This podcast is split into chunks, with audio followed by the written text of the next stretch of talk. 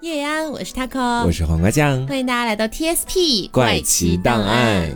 今天呢是《聊斋故事》的系列，是的。然后今天我们准备了两个超长篇幅，然后也是比较经典的两个故事，来跟大家一起聊一聊。嗯，首先一个呢是莲香，还有一个呢是小翠。是的。好，那么呃，先跟大家做个预告啊，莲香这个故事呢是乍一看上去有一点儿这个就是说猥琐的故事，但是它的背后还是隐藏了一些深意的。哦，小翠这个故事就是一个狐仙报恩的故事，但我觉得到最后。大家应该是能够磕到关于爱情的糖的啊。好，那我们先讲莲香这个故事啊。好，话说在很久很久以前啊，有一个书生，他的名字呢叫桑晓，就是姓那个桑树那个桑啊，我们就叫他这个桑生这样子。桑生对。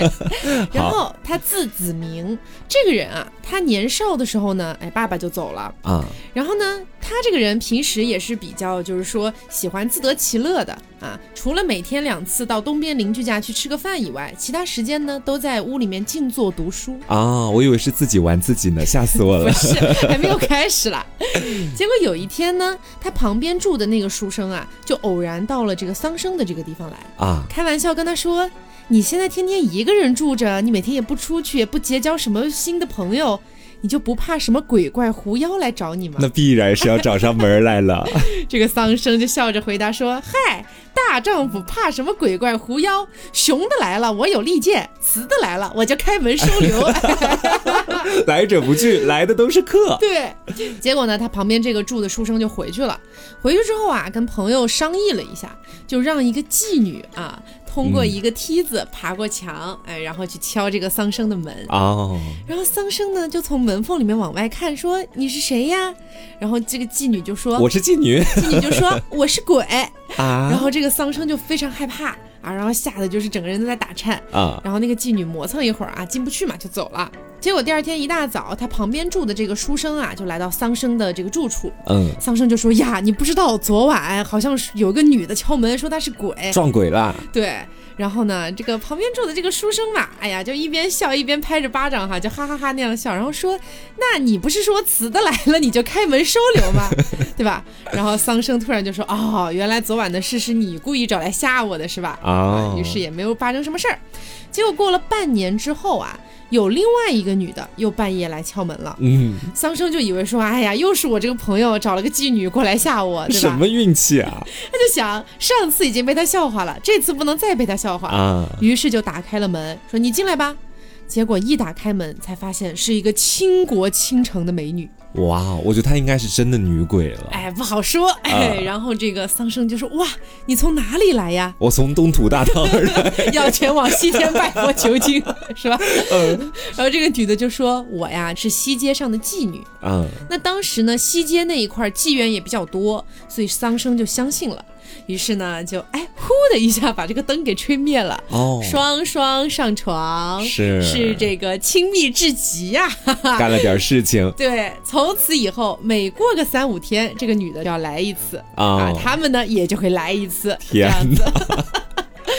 结果有一天晚上，桑生呢也是在家里面这个静坐读书哈，嗯，突然有一个女的翻窗进入了。哦，不是上次那个女的了。他以为是莲香呢，啊，就转过去准备跟她说话，结果一看面孔不是莲香，这个女子呢只有十五六岁的样子，哦，啊，然后长得也是非常的秀丽的，就是跟莲香那种倾国倾城还不太一样，嗯，走起来感觉哎姿态轻盈，非常的婀娜这种感觉，各有各的风姿在里面。对，然后桑生大惊说哇，心想你不会是狐狸精吧？啊，然后呢，这个女的说。啊，你好，我其实是好人家的女儿，我姓李，然后我们叫她李美丽，好不好？一般说这个的都是妓女，我觉得。然后这个李美丽就说呀，因为我觉得你的品质非常的高雅，我也非常盼望能得到你的爱怜，我就用我的身体来奖励你。然后这个桑生呢也很高兴，他上前就握住了李美丽的手，嗯，但是李美丽的手啊冷若冰霜啊，他就说呀。姑娘的手怎么这么凉呢？这是鬼呀！啊，李美丽说：“哎，幼年时我就身体单薄，何况夜里又顶着霜露，嗯，就是怎么可能不冰冷呢？不久之后哈，李美丽就脱下了衣服啊，啊。然后他们俩呢就是刷刷把家还，哎，想要说说把家还，嗯。然后就发现呢，这个李美丽还是一个处女的一个概念。啊哦，毕竟十五六岁嘛，看起来。对，然后李美丽就说：“哎，我为了情缘，我把我这个单薄柔弱的身子 都交给你了。对你如果不嫌弃我丑陋，就是说我愿意长久的守候在你的枕榻边。啊，嗯，但是我想问问，屋里还有别的人吗？”啊，然后这个桑生就说啊，没有别人，只是最近吧有个妓女，有个炮友，他也不是常来，嗯，然后这个李美丽就说：“啊，那还是应该小心避开他。嗯，毕竟我和妓院里的那些妓女可不一样。等一下，我觉得就很奇怪，当一个人就是和男生在一起，然后他还知道了有另外一个女人存在的时候，他的第一反应竟然是那我要避开她，难道不是很生气骂这个书生一通吗？啊不不不一样，因为我是好人家的女儿，啊我我只是跟那些妓院里的人不一样，所以就是说你要保守秘密，不要泄露出去。啊，如果说那个妓女来了，我走就是；但是如果我来了，你要把她赶走，知道吗？啊，就是这样平分秋色。好，然后时间差不多到了早上啊，鸡已经开始打鸣了。嗯，李美丽就说：“嗯，我要走了。”然后呢，送给了桑生一只咻咻的绣花鞋。定情信物，哎，对，说这是我脚下用的东西，把玩它呢可以寄托思慕之情。啊，但是如果旁边有人的时候，可千万不要把玩它哦。然后呢，这个桑生就接过来一看，就是那种绑了小脚之后的那种啊，步步生莲的那种小鞋子啊像个小锥子一样。桑生也是很喜欢。过了一天之后，这天晚上啊，屋里没人呢，就是李美丽和莲香都没来。嗯，啊，桑生就有点寂寞哈，他就拿出这个绣花鞋，哎，开始欣赏把玩。哦，这个时候呢，李美丽突然就来了。又来了，啊，于是两个人呢又是啊，就是说双双把家还。是从此呢，桑生啊，他每次拿出这个绣花鞋的时候，李美丽都必然会到来。啊，像是一个召唤物一样，对，桑生就觉得很奇怪呀，他就询问他这是怎么回事儿啊？李美丽就说啊，应该只是赶巧吧。怎么可能 然后后来有一天晚上，莲香来了。啊？但是莲香见到这个桑生之后就很惊讶，说：“郎君，你为什么精神这么萎靡呀、哦，桑生就说：“啊，有吗？我觉得没有啊。因为我每天都在干一些奇怪的事情啊。”这个莲香也没多问啊，嗯莲香之后就走了，走了之后约好十天之后再来。那莲香走了之后，李美丽一天不落，天天都要来。着了魔了是？对，李美丽也问桑生啊，说：“哎，你那个做妓女的炮友怎么不来呀？好久了呀。啊，”然后呢怎么，突然变成江浙人了是？我刚刚一直想要给他营造一个人设，你知道？啊，然后桑生呢就把他跟莲香约好十天之后再见的那个约定告诉了这个李美丽。嗯李美丽就笑啊，说啊，那你觉得我跟莲香哪个比较美呀？啊，然后呢，桑生就说，哎呀，你们俩啊，其实可以说都是绝色佳人啊。嗯，不过呢，这个莲香的皮肤比较的温暖一点。你就太冷了一些。这个李美丽脸色一变啊，说：“你说我们俩都是美人，不过是当着我的面说的罢了。她必定是月宫中的仙女，我比不过她。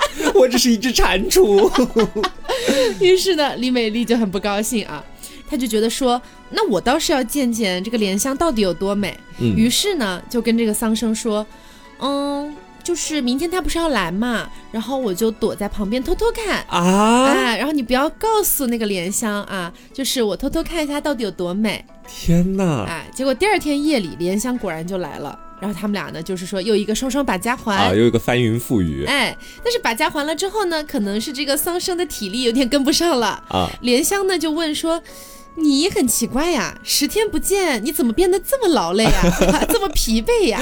你确定你没有遇上什么吗？”然后桑生就说：“哎，怎怎么了？我我没有什么挺好的呀。对呀、三分钟有什么问题吗？然后莲香就说：“不是说这个，我是从你的一个精气神上面看出来的，啊你的脉搏细而杂乱，像乱丝一样，这应该是遇到鬼的一个症状。被鬼吸了精气，应该啊是。第二天晚上，这个李美丽又来了，嗯桑生就问：“你昨天不是看到莲香了吗？你觉得怎么样啊？”李美丽就说：“确实很美，我早就说过，世间应该没有这么好看的美女。嗯我觉得她应该是狐狸精，啊，哎，因为她走的时候，我尾随着她，嗯发现她住在南山的洞穴里面。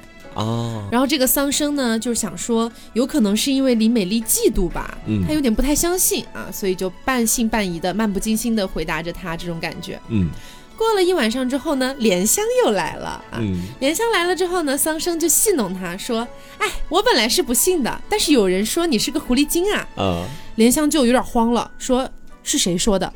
然后桑生就开玩笑：“哎呀，是我自己跟你开个玩笑啦。哎，你猜对了，” 然后莲香就问他说：“那我问你，狐狸和人有什么区别？”嗯桑生就说：“嗯，我就听说过受狐狸迷惑了之后要得病的，严重了可能会死，所以让人蛮害怕的。”莲香就说：“不对，像你这个年纪，就算是跟狐狸有了房事，三天之后精气就可以恢复，嗯所以纵然是狐狸又有什么关系呢？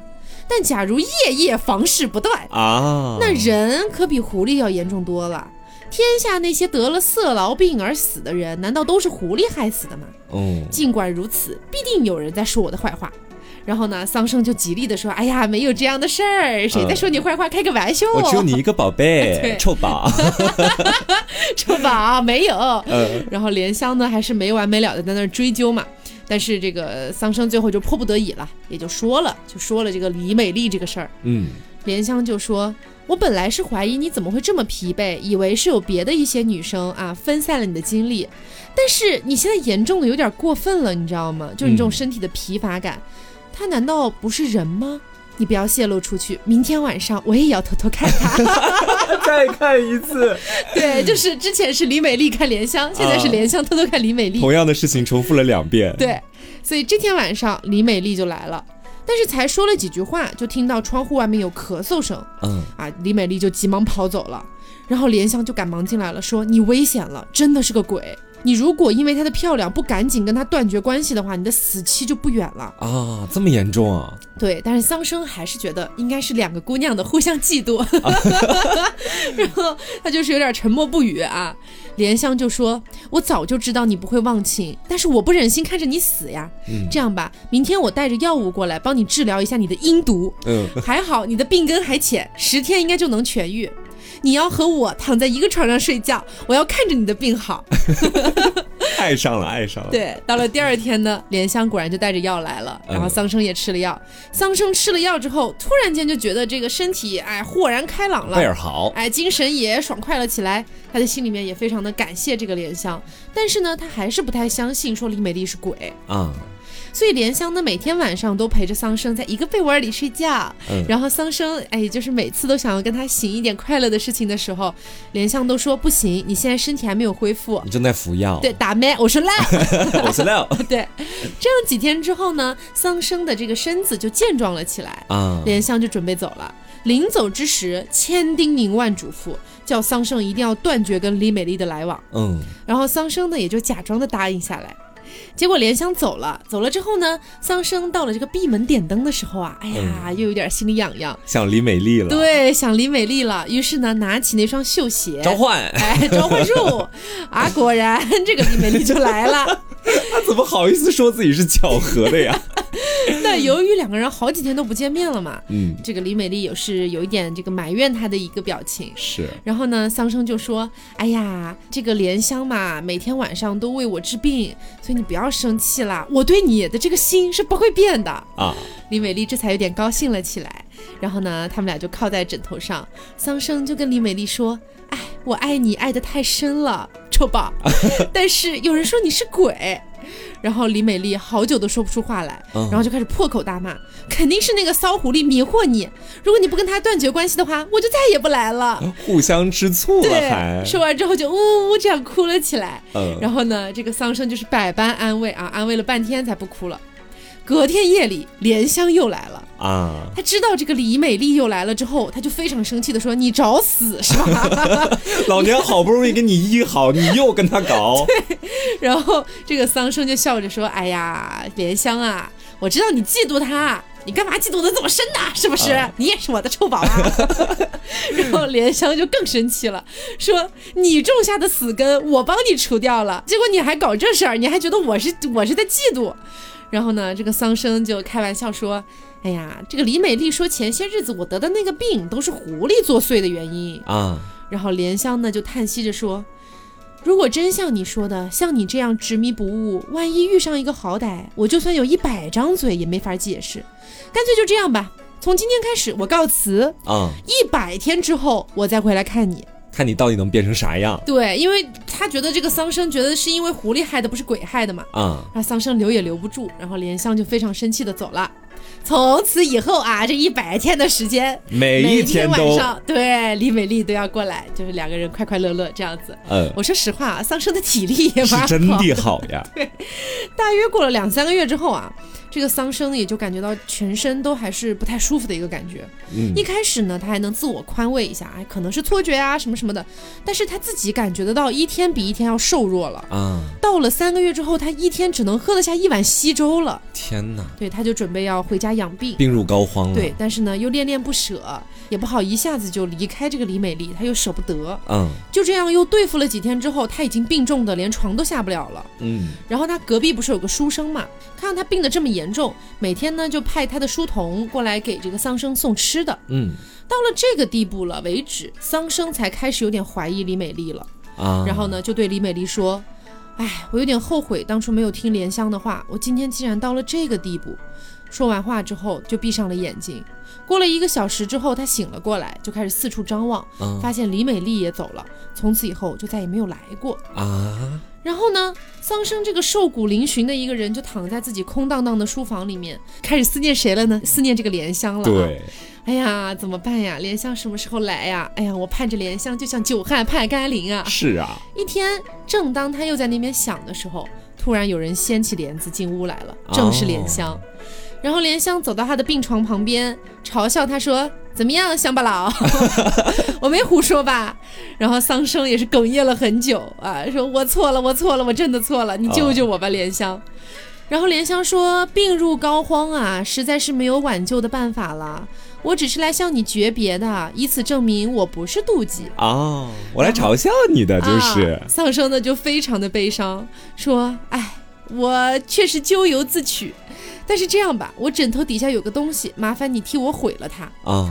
然后呢，莲香翻出来了什么呢？一双绣花鞋，召唤物。哎，拿到这个灯前，颠来倒去的把玩。这个时候，李美丽就来了，被召唤来了，召唤我了，召唤我了，就来了。我来了，我来了。哎，于是这个时候是他俩第一次就是碰面了啊。碰面了之后呢，李美丽看到莲香，转头就想跑，但是莲香用身子挡住门，李美丽急得也不知道该怎么办了。然后这个桑生就责备这个李美丽，李美丽呢也不敢说话。嗯，莲香就笑着说：“哎呦，今天我倒是有机会和姑娘当面对质了。”谁呀？大忙人嘛，这不是？过去我和郎君说他的病未必是因为我而得的，如今怎么样呢？然后李美丽就低头认错啊，是我的错。莲香就说：“哈，如此漂亮的人，怎么竟然为了恩爱结成仇敌了呢？”然后李美丽就跪在地上痛心的哭，然后哀求这个莲香可怜可怜她，饶恕饶恕她。对，莲香呢就把李美丽扶起来，细细的询问了一下她的生平。嗯，李美丽说：“哎，我是李通判的女儿，早早就夭折啦，埋在墙外。”我就像春天的蚕一样，虽然说是死了，但是遗留的丝我还没有吐尽呀。我才十五六岁呀，和这个郎君相好是我的心愿，但是让他致死也不是我的本意呀。嗯。然后莲香就说：“听说鬼这种东西希望人死，因为人死了之后就可以经常聚在一起，是不是有这回事儿？”嗯。然后李美丽就说：“哎呀，不是的，不是的，这个两个鬼相聚在一起没有什么乐趣的。”如果有乐趣的话，你看看酒泉下面的少年郎还少吗？然后莲香就说：“嗯，那听起来你还真是痴心啊，夜夜干那事儿是吧？人尚且不能承受，何况跟鬼呢？” 李美丽就说：“那狐狸也能害死人啊，你不是也这样吗？”然后莲香就说：“哎，大妹。”能害死人的那种，是采人阳气以补自己的那种狐狸。啊我可不是那种狐狸，我只是为了欢爱的狐狸。对我只是为了欢好。所以世上有不害人的狐狸，断然就没有不害人的鬼，嗯因为鬼的阴气实在太重了。桑生听了半天他俩的对话，也算听明白了，哎，才明白原来狐狸跟鬼都是真的。是对，幸好呢，平时跟他们接触已经习惯了，也没有那么害怕。但是，一想到自己可能快要死了，活不了多久了，嗯就开始放声大哭。然后莲香就看着李美丽问说：“你有什么办法医治郎君吗？”然后呢，李美丽就红着脸说：“嗯，我我只是一个鬼，我是什么都做不了 我了。没有什么办法。”嗯然后莲香就说：“哼，恐怕等郎君身强体壮了之后，你又要来了吧？哎，你这位醋娘子还是要吃杨梅，酸上加酸喽。然后李美丽就整理了一下自己的衣服，非常严肃的说：“如果有人能够治好郎君的病，自然我也应当永远回到地下去。我哪里还有脸面舔着脸再在人世间抛头露面呢？”也挺茶的。呃，嗯这个时候呢，莲香就嗯非常满意，然后从身上拿出了一个小口袋，从里面取出了一颗药，说：“我早就知道会有今天，所以我不是跟你说我们要分别一百天吗？啊，这一百天啊，我为了你去了后面的三座山上面去采药，学习了炼金术，我用了三个多月才把药配齐。即便是身患顽疾，马上就要死去的，吃了这个药也没有不活的。嗯，不过呢，病症是因为什么原因得的，就要以那个东西做引子。所以啊，这就得李美丽姑娘出点力了。啊，李美丽就说啊，需要我做什么呢？莲香就说樱桃口中的一点香唾沫。然后呢，就说我把这个药丸放在桑生的嘴里，麻烦你嘴对嘴的给他吐点唾沫吧。哎呦，然后这个李美丽就说：“哎呀，姐姐，怎么可以这样啊？”然后脸上就泛出了红晕，又不好意思地东张西望，然后又低下头看看自己的鞋子啊，吐一口吧，吐一口吧。对，然后莲香就戏弄他啊，就赶紧的吧你。然后这个李美丽就更加惭愧啊，呃，这个莲香又说这种活儿平时不是挺熟练的吗？啊怎么今天舍不得啦？说着呢，就把这个药丸放进了桑生的嘴里，然后就赶快拍了拍李美丽，让她去送唾沫。这个李美丽迫不得已啊，把口中的唾沫啊送了过去，呸！哎，噗这样子，然后连声说再送一口，啊，李美丽又开始啊，一共吐了三四口。嗯这个时候呢，桑生才慢慢的把这个药丸吞到了肚子里面。过了一会儿，桑生的肚子里面就像咕噜咕噜，像那种雷鸣一样的声音。啊，然后呢，莲香又放进一个丸子，自己又嘴对嘴的送了一口气进去。桑生只觉得丹田部位火热火热的，顿时精神焕发呀。放了几个大响屁。莲香就说：“好了，这样就可以了。”嗯，然后李美丽听到了鸡打鸣的声音，一步一回头的就走了。莲香呢，因为觉得这个桑生大病初愈嘛，啊，还是不太方便出去走动，所以就从外面把大门给锁上了，嗯假装桑生已经回了自己的老家，以此断绝了任何的交往。同时呢，自己每天每夜的都守护着桑生。这是真爱呀。对，那李美丽呢，也是每天晚上都会来，嗯也是殷勤的侍奉啊，没有做什么别的事情。天哪！那对待莲香呢，也像姐姐一样。莲香呢，也慢慢的有点疼爱这个李美丽了。两女共侍一夫，终于实现了吗？那三个月之后呢，桑生逐渐恢复了健康。李美丽呢，也是好几天才来一趟了，偶尔来一趟呢，也是看一眼就走了啊，不敢有一个相好的动作。那相见的时候呢，也总是有点闷闷不乐的。莲香呢，就经常说：“哎呀，美丽啊，你就留下来住吧。”嗯，李美丽呢就不肯。有一次，桑生就追着李美丽出去，硬是把她抱了回来。啊啊，因为这个李美丽身体比较轻嘛，哈，啊，啊，就像草人儿一样的，啪就抱回来了。然后李美丽呢，逃脱不开，就穿着衣服侧身躺下，蜷着身子啊。然后这个莲香呢，就觉得说，哎，她也挺可怜的。啊，于是私底下呢，就说桑生，你要是想抱抱她，就抱抱吧。但是呢，任由这个桑生怎么摇动这个李美丽哈，她都不行。大大妹，大妹，我说 no。我是乐。然后桑生睡过一觉之后醒来呢，就发现这个李美丽就已经消失了。啊，以后十几天过去了，李美丽也都没有再来一趟。桑生呢也是很思念啊，思念的时候又把那个绣鞋拿出来把玩。嗯，然后莲香就说：“哎，其实像李美丽这样的姑娘，婀娜美好，连我都蛮喜欢她的，更何况啊，是等一下男人呢？，要发生什么事情没有了吗？没有没有没有。然后桑生就说：“以前一拿出这个绣鞋，他就来，但我当时心中一直有所猜疑，但嗯终究没有想到他真是鬼。如今面对这个秀鞋，我思念他的样貌，哎实在是令人悲伤啊！啊，这个时候呢，画面一转，我们说在这之前啊，在这个镇上有一个大户人家姓张，嗯张家有个女儿叫张燕儿，年仅十五岁，由于生病的时候出不了汗，给闷死了。啊，结果没想到过了一宿又苏醒了过来，嗯而且一睁眼就要往外跑。张家锁上门户，他跑不出去。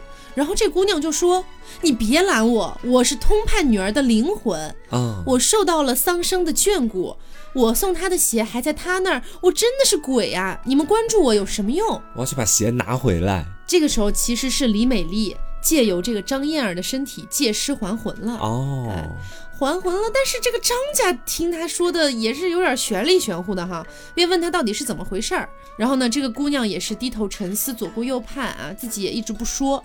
这个时候呢，旁边就有人说：“你说的那个桑生前段时间生病回家了，嗯就是那个莲香放出去的那个消息。”但是李美丽坚持说这都是撒的谎，我只要去了就能找到他。嗯然后张家的人呢，就是非常的不解。那住在桑生旁边的这个书生哈，听了这个消息之后，就翻到院外去查看，果然就看到桑生正在跟一个美人面对面说话，啊，便趁他们不注意闯了进去。就在这个时候，莲香躲了起来，啊，就不见了。嗯然后呢，这个书生就非常的惊愕呀，就问了这个桑生到底是怎么回事儿。然后桑生就笑着说：“我不是早就跟你说过了吗？嗯雌的如果来，我就留下他。然后这个书生啊，又跟他说起了这个关于张燕儿的事儿，啊，就是李美丽借尸还魂了嘛。然后呢，桑生打开门，马上就要去张家去探寻一遍，但是呢，他又没有理由突然闯进张家。但是张家的母亲呢，也听说了桑生其实没有回老家，嗯于是就更奇怪了，他觉得自己的女儿没道理知道这件事儿啊。嗯于是呢，就派一个老妈子去要了那个鞋过来，就那个绣鞋。嗯桑生呢就把这个绣鞋给了这个老妈子。燕儿拿到这个绣鞋之后，就试穿了一下，绣鞋比她自己的这个脚小了一寸，嗯因为她毕竟是借尸还魂嘛，啊，尺寸可能不太合适。对，不是以前的那个身体了。她就拿过镜子啊，自己照了一下，这个时候她才忽然意识到，原来我是借了别人的身体还魂的。嗯于是呢，就跟这个张家母亲陈述了来龙去脉，张母这才相信了。然后李美丽呢，就对着镜子大哭，说：“当日的容貌，我自己觉得还很不错，每每见了莲香姐姐，还是自愧不如，如今变成了这副模样，那可怎么办呀？当人还不如当鬼呢。” 我也不知道张家母亲听到这个话是什么感受，可能都不放他出去了。然后他就拿着绣鞋嚎啕大哭，别人怎么劝也劝不住。嗯哭够了之后，就盖着被子直挺挺的躺下，也不说话，给吃的也不吃，全身开始浮肿，哎呦，七天没吃没喝啊，但他也没死。嗯但这个时候呢，浮肿渐渐消了下去，后来呢就开始觉得饿了，才开始吃东西。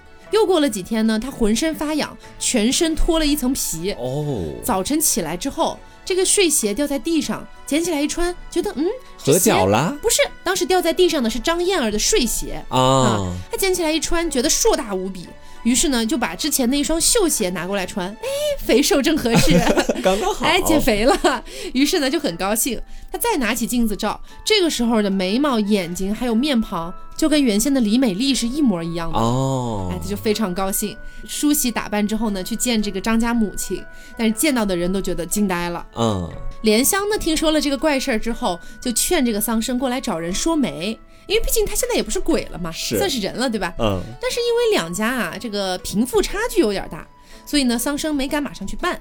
正巧赶上这个张家母亲过生日，桑生呢就跟着这个张家母亲的儿子和女婿们一起去拜寿。嗯张家母亲呢也看到了桑生的这个名帖，嗯故意就让燕儿，其实也就是李美丽，在帘子后面偷偷看一下，认一认是不是他。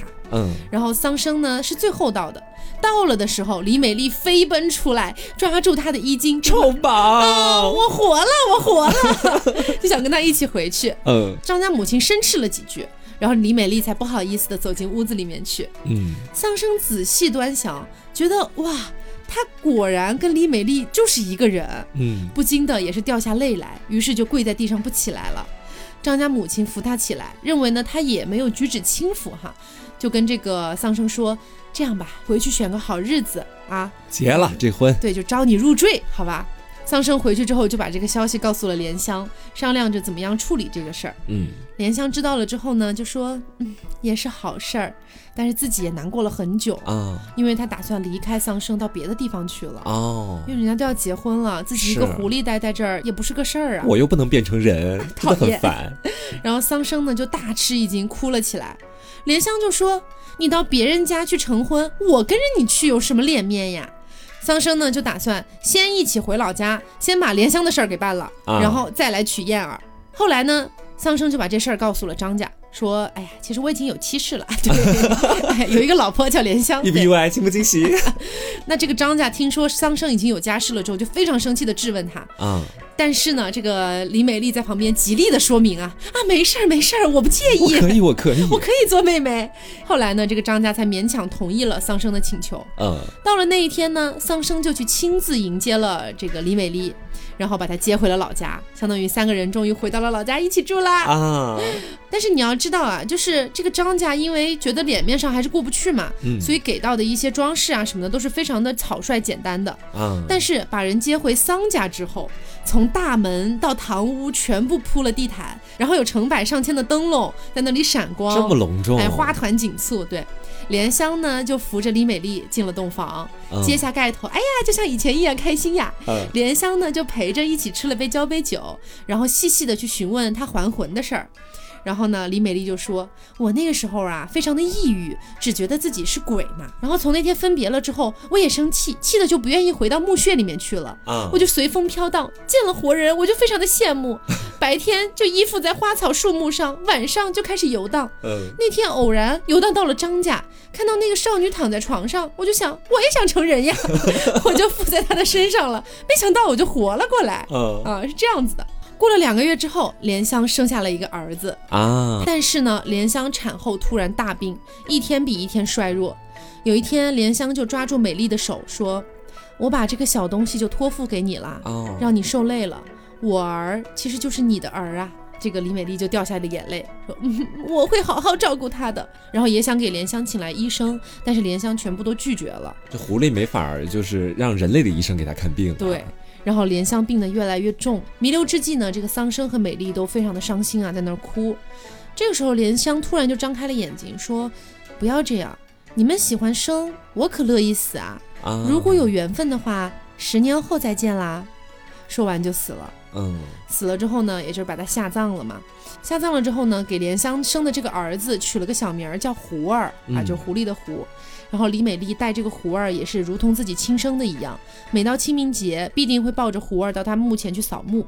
后来呢，桑生就在乡里面中了举人，家境也逐渐富裕了起来。但是李美丽一直都没有生育。虽然这个胡儿呢也很聪明，但是一直身体有点体弱多病的感觉。嗯那这个李美丽就害怕桑生绝后，所以呢，就让桑生赶快再娶个妾吧。突然有一天，丫鬟就突然进来报告说，门外有个老太太带着女儿要卖。啊，然后呢，李美丽就说：“那叫进来吧。”见到之后不禁大吃一惊，说：“莲香姐姐，你转世啦！”转眼之间又回来啦。对，桑生看到那个姑娘，觉得很像莲香，啊，不由也是一惊啊，就问她说：“你多大年纪了？”老太太说：“十四岁了。”又问她说：“聘金要多少呀？”老太太说：“哎呀，我只有这么一个女儿，只要她有个好去处，我也有个吃饭的地儿，我死后不至于丢在那种荒沟里面，也就满足了。”嗯，但是呢，桑生还是用非常优厚的价格给到了这个老太太，然后买下了这个女儿。这个李美丽啊，就握着这个小女子的手进了内室，然后呢，就摸着她的下巴，笑着说：“你认识我吗？”那这个小女孩说：“我不认识呀。嗯”然后呢，李美丽就询问：“那你姓什么呀？”然后小女孩说：“我姓韦，我父亲呢是在徐城卖浆水的，死去三年了。”啊，然后这个李美丽就盘算了一下，莲香死正好是十四年，所以这个孩子现在十四岁。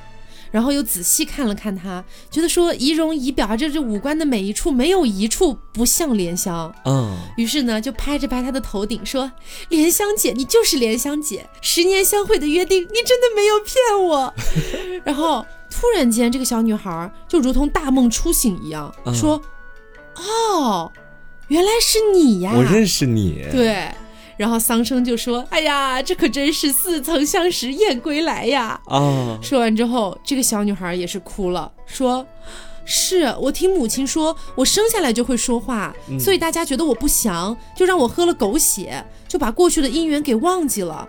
今天才大梦初醒，又想起来了。对，说娘子，你就是李美丽吧？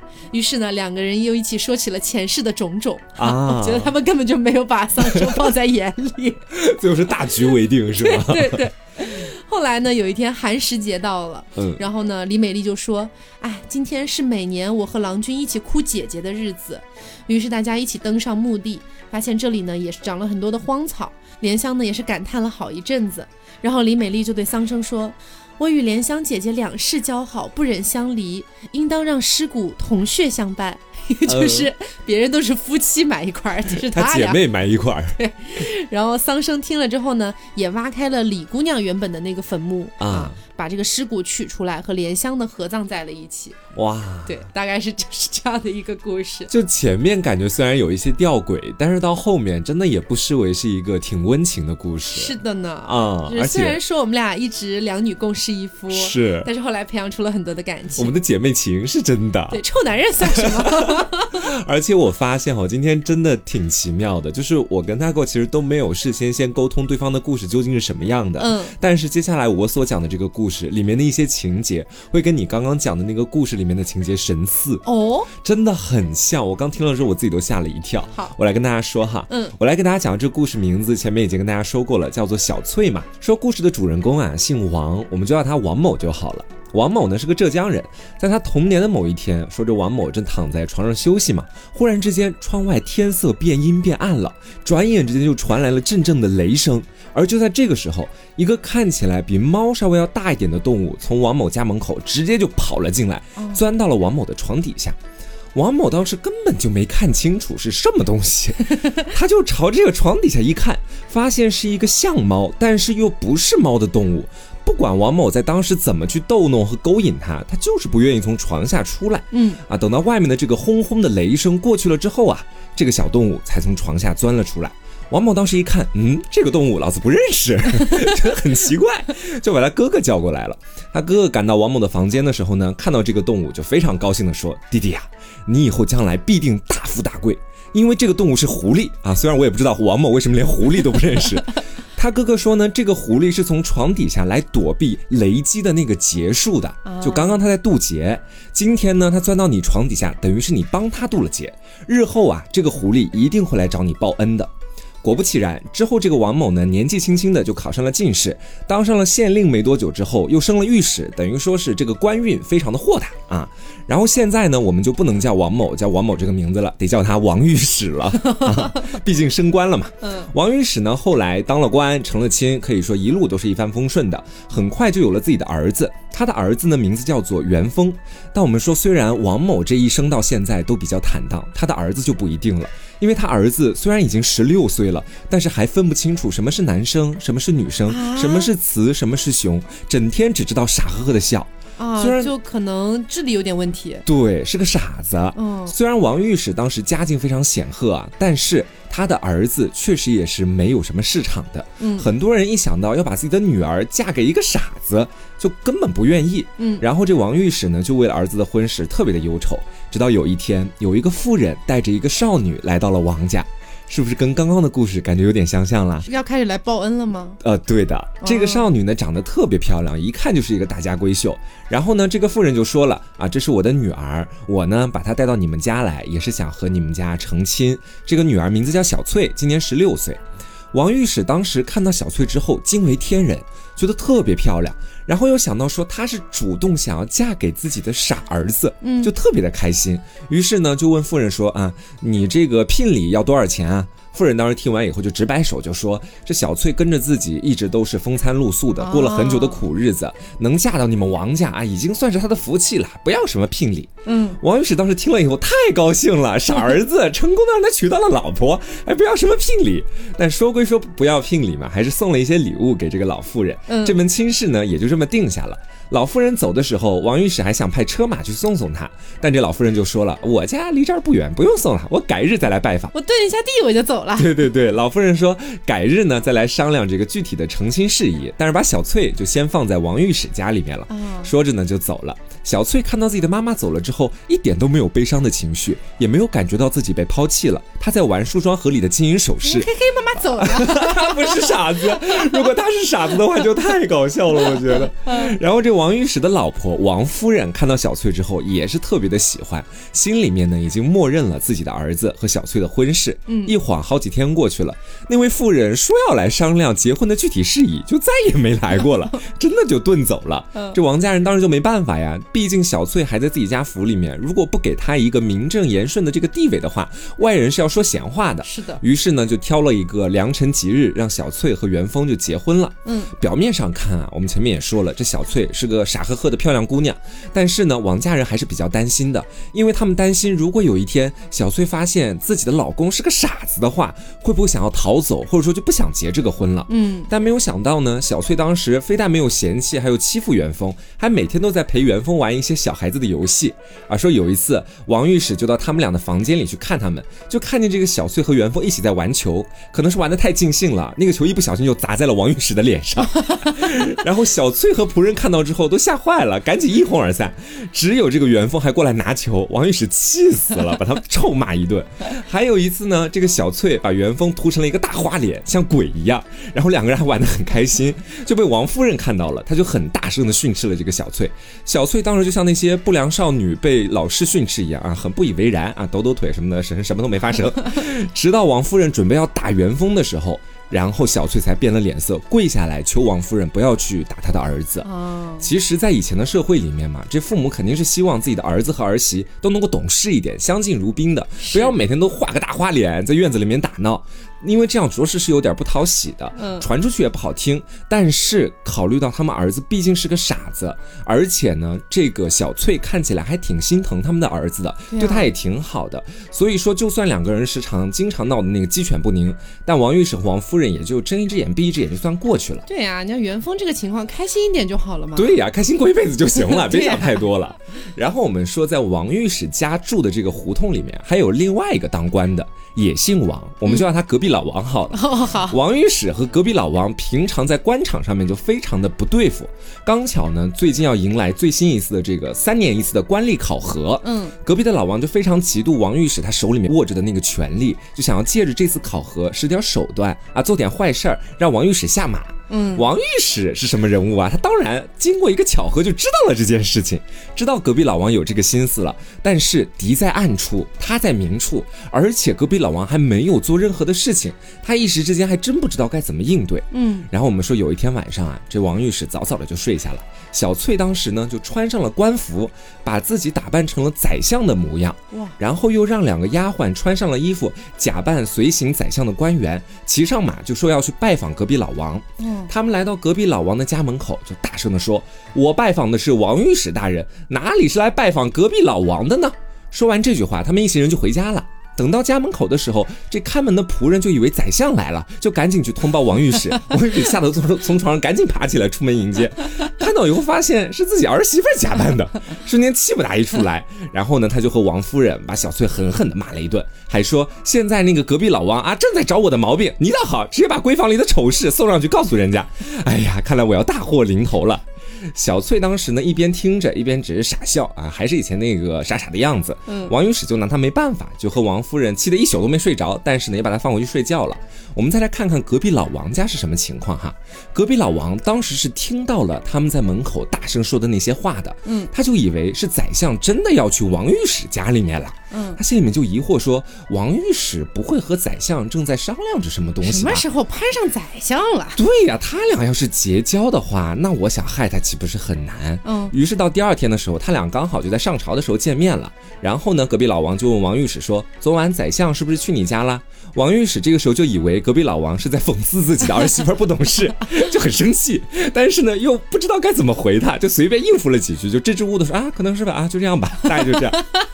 隔壁老王听到之后，就更加确定了自己的想法，觉得说昨晚肯定是宰相去他家了，他们俩肯定是在秘密商量着什么事情。我这哪惹得起他呀？因为在当时的那个朝代啊，宰相的那个权威是很高的。嗯，于是呢，隔壁老王就放弃了想要害王御史的这个想法，相反还主动向王御史示好了。王御史看到隔壁老王的态度一百八十度大转变，心里也奇怪，于是呢，他就去私下调查了一下这件事情，知道了其中的缘由，也就没再生那个小翠的气了。说过了一年，宰相被罢官了。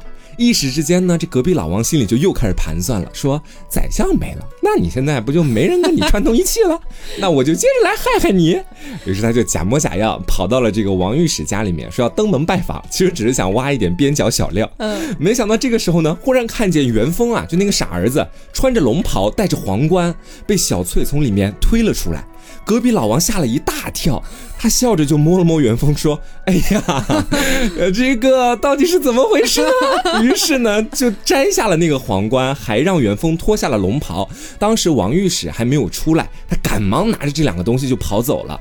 等到王御史出来的时候，才发现了，哎，那个隔壁老王怎么不见了？他就问清楚了事情的原委，吓得半死，直接就说：“你都敢假扮皇帝了，我们家这下真的完蛋了，完犊子了。”对，全家都要被砍头了。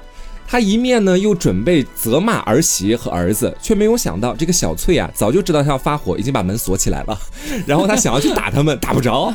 这小翠还在里面说：“公公，你不要发火，只要有我在，不管刀砍斧剁，都有我在前面替大家顶着。” 啊，然后这隔壁老王回到家之后太开心了，因为他已经拿到证物了，那个皇冠和龙袍都在他的手里。当天就把这个事儿一五一十的告诉了皇上，他就说王御史想要造反，我这里还有龙袍和皇冠为证。皇帝知道了之后呢，就准备彻查此事。但是当皇冠和那个龙袍传到皇帝手上的时候，皇帝却发现皇冠啊只是那个高亮节做的，龙袍也只是一件很破的黄布衣啊。当时呢又把元丰叫了过来，发现元丰是个傻子，傻子怎么当皇帝？傻子怎么谋权嘛？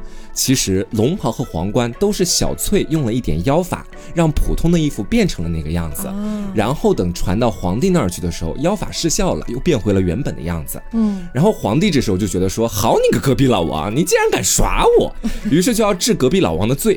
隔壁老王当时看到那些证物都变成了普通的衣服，都傻眼了。他直接说：“王御史家里绝对有有妖怪，有妖物，嗯，不然怎么可能会变成这样？”但是细细调查发现，王御史家里面只有一个傻儿子，还有一个陪他傻乐的儿媳，哪有什么妖物？最后呢，这隔壁老王就被治了罪，发配到外地去了，也 蛮惨的。对，等于说这个小翠帮了家里面人两次呀。嗯，第一次是帮他们去避掉了隔壁老王想要害他的那个心思，第二次是干脆把隔壁老王直接解决掉了。嗯，王御史这个时候就觉得小翠不是一般人了，就让夫人去问问他到底是什么身份。在王夫人的再三追问之下，小翠才说：“孩儿是玉皇大帝的女儿。”婆婆，你不知道吗？其实我觉得她这下是有点瞎说的，你知道吧？她其实并没有那么大的一个 title 在那里。然后知道了之后，王御史和夫人也没有做他想嘛，毕竟想着说他虽然不是人类，但是也算是家里面的有功之人，嗯，就给他养家里吧，也挺好的。然后没过多久之后呢，这个王御史就又升官了。啊，他今年已经五十多岁了。然而让他牵肠挂肚的事情出现了，就是这个小翠跟自己的傻儿子结婚这么多年，他那个肚子一点动静都没有啊！这怎么可能有动静啊？对，然后王玉石就觉得很着急啊。他细细调查才发现，元丰和小翠结婚这三年，每晚其实都分床睡的。嗯，然后这王御史就强迫儿子和儿媳妇同床睡，却没有想到这个儿子只顾着和小翠一起玩，对于男女性事那方面是完全都不懂，也不做他想。啊，然后因为这件事情，王御史又觉得非常的忧愁。直到有一天的时候，这小翠呢正在屋子里面洗澡，元丰看到了就要和他一块儿洗。小翠就说：“哎，你等一等，等我老娘洗完了，你再进来洗。”于是她自己洗完了之后呢，就把洗澡缸里面放上了热水，然后又把元丰扶了进去。元丰当时觉得这个水太烫了，就把他弄得又热又闷，就想要出去，但小翠不让他出去，还把那个洗澡缸的盖子给盖上了，把元丰关在里面。一开始元丰还大喊大叫，没过一会儿呢，元丰没有声音了，这才揭开盖子，发现他已经死了，没有气息了。小翠是一点都不害怕呀，这是什么发展？对，就把元丰拖到了床上，把他身体擦干净了。王夫人这时候知道这个事情了，就跑到房间里面哭着说：“疯丫头，你竟敢杀了我儿子！”小翠这时候就微笑着说：“哈，这样的傻儿子不如没有啊。”然后夫人这时候气得半死，想要和小翠动手了。然而就在这个时候，元丰却突然动了。还哼哼唧唧的。他浑身出了特别多的汗，过了好一段时间，这个汗干了之后，元丰才完全的清醒了过来。他就挨个看着身边的人，还说了一句话：“说我现在回忆过去，就好像做梦一样。”自此以后，哦，突然不傻了。，对元丰就彻底好了起来。哇，而且他也特别喜欢小翠，两个人感情就特别好。又过了一年，他们还会一块玩泥巴吗？你不太会了，他们是有可能就要干一些那些事情了。说又过了一年啊，这个王御史就被弹劾了，丢了官，他非常的生气和郁闷。恰巧在这个时候呢，小翠在家里又失手打碎了一个他特别喜欢的花瓶，他就更生气了，把小翠大骂了一顿。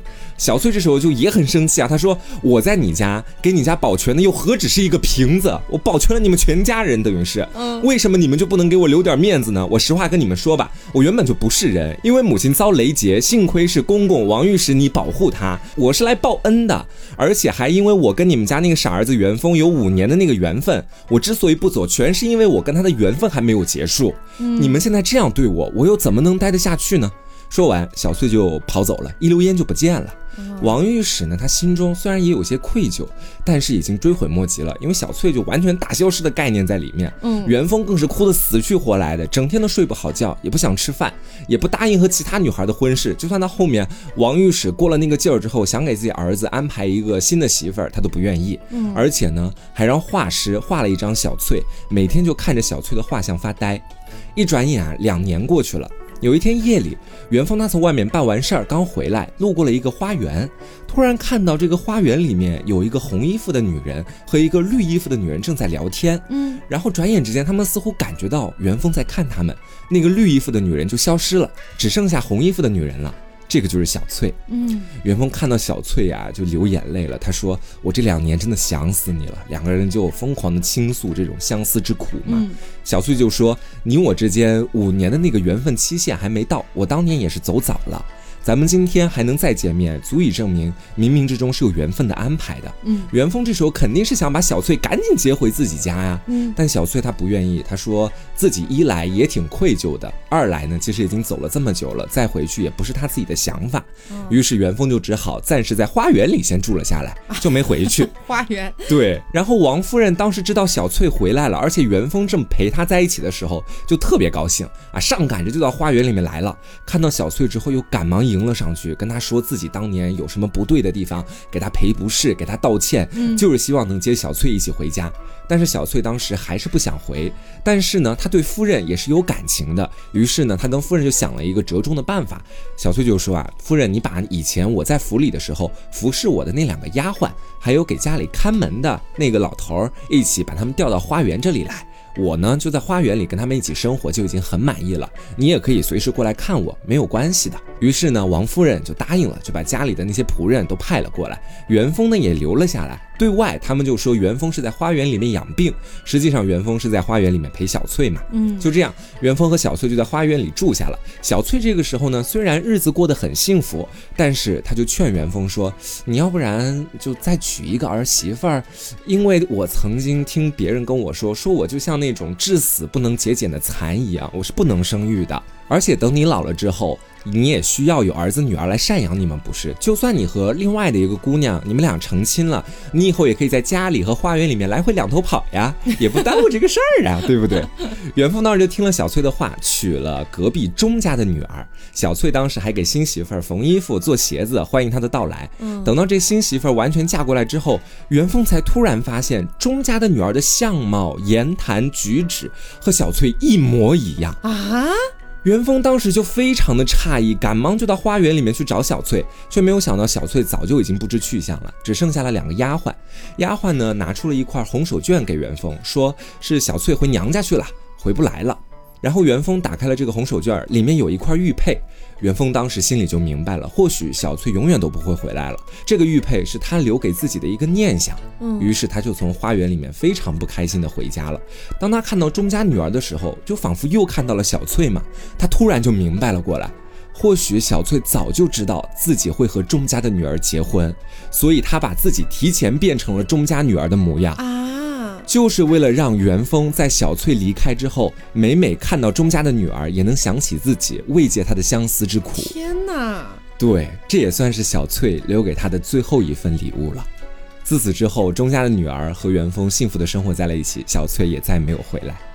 这啊，我感觉，我感觉不知道为什么心里说不出来的那种感觉，嗯，就是有尤其是点难过。，对我提前把我自己变成了你命定之人的样子，陪你度过一段时间，只是为了让你跟你的命定之人更好的相遇，就这种感觉哦。就是哎呀，我不知道，可能女生听到这种故事，多少还是会有点觉得可惜吧。是，就是那小翠就真的没有喜欢过元丰吗？其实我觉得她是喜欢过他的，一个是为了报恩，另外一个是跟他生活在一起的时候，他也觉得很幸福。直到最后那个五年之约不是还没满吗？他就提前走了，就证明他其实可以随时走掉的。嗯但他还是跟他在一块待了很长很长的时间，证明其实对他是有喜欢的。我觉得，对啊，如果他真的那么喜欢元丰的话，他却一直让元丰喜欢上另一个人的那种感觉，啊，这也太难过了吧？我觉得这就是作为妖怪他们最不得已的一个地方。他知道元丰这辈子会有一个他很爱的人，知道他的正缘是什么样子的，并且他已经看到了，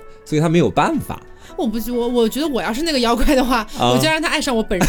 就像你前面一个故事一样，两女共侍一夫也可以呀、对啊，要么就是让让我在他的生命里留下浓墨重彩的一笔，是然后以后爱爱谁爱谁，但是心里面永远都会记得我这个妖怪，对，哎呀，这就是这个故事里面意难平的地方。多少有点婉婉泪倾的意思。啊，是有点儿。嗯，我觉得钟家姑娘以后过得也可能不会太幸福。对呀、我觉得对钟家姑娘也不是很也不是很公平的感觉呀。是，哦，反正就是，哎，这个故事让我觉得有点意犹未尽的感觉哈。嗯那我们今天就跟大家聊了两个超长篇幅的故事，啊，一个呢是莲香，一个呢是小翠。是的，嗯，我觉得两个故事可能代表了两种不同的鬼怪对人类的情感的那种感觉。对我觉得两者到最后都还算是一个比较好的结局，只不过你的那个真的是完完全全的大团圆结局。是是是，我的这个是结局虽然好，但还带着一点落寞和惋惜的地方。嗯嗯，好，那也希望大家能够喜欢。如果喜欢的话，不要忘了素质三连。点赞、评论、加转发哦好，的，那我们下周再见喽，拜拜，拜拜。